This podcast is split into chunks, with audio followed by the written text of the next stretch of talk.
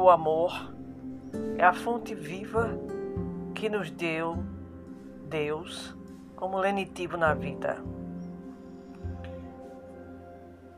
É olhar a vida como águia.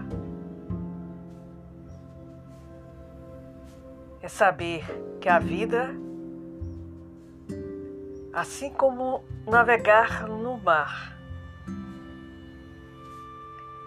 há luas cheias, minguantes, crescentes, que oscila o volume do mar e as ondas do mar.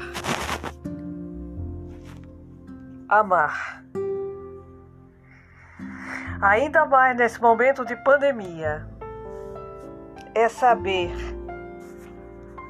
libertar, deixar navegar, pois que mal conseguimos nos controlar, nos equilibrar.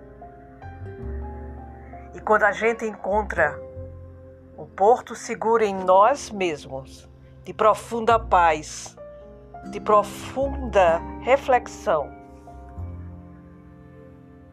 não queremos mudar, sair da vila, sair do porto é qual a liberdade conquistada a duro preço.